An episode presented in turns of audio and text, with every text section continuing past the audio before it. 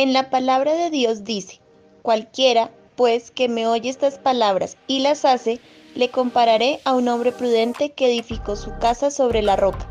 Recuerda que lo que escucho puede ser para edificar o destruir.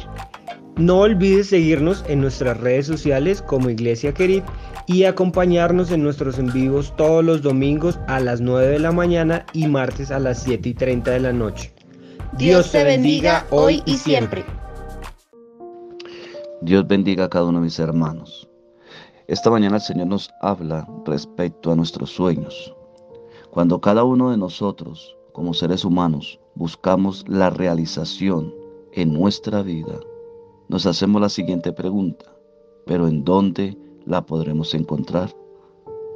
Muchos hoy en día creen que están en las riquezas, otros en los placeres, otros en la sabiduría humana.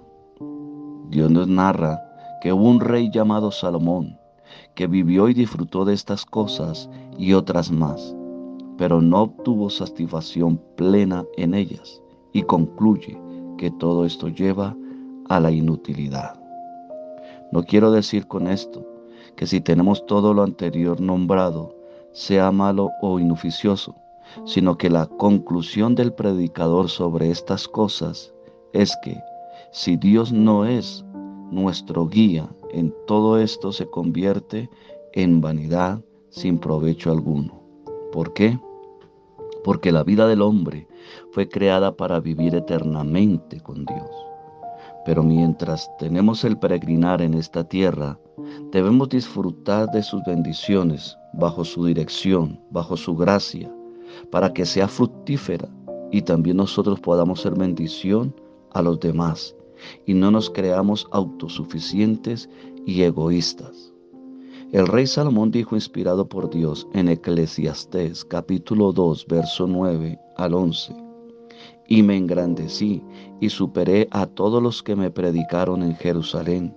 También la sabiduría permaneció conmigo.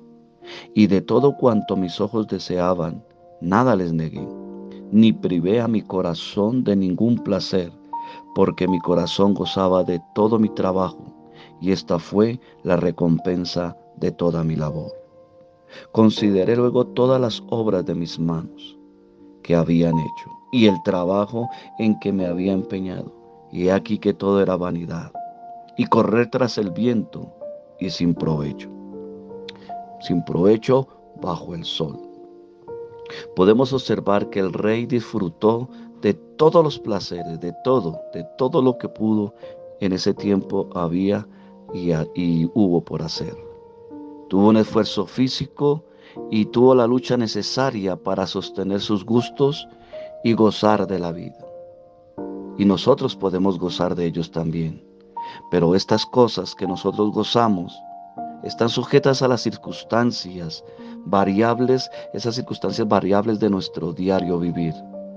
Y no perduran.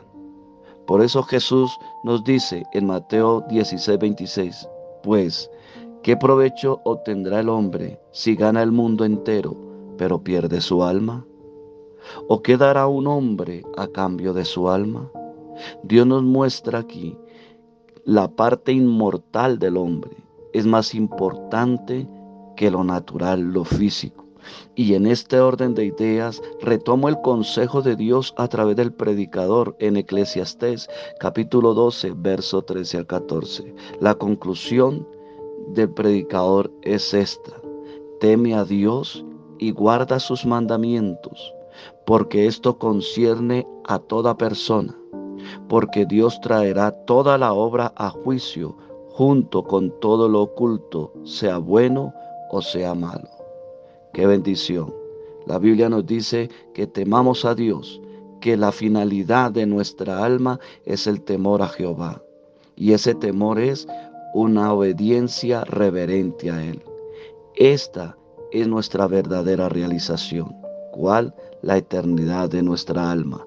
Por eso he titulado en esta mañana esta reflexión, ¿qué de mi alma? Bendiciones.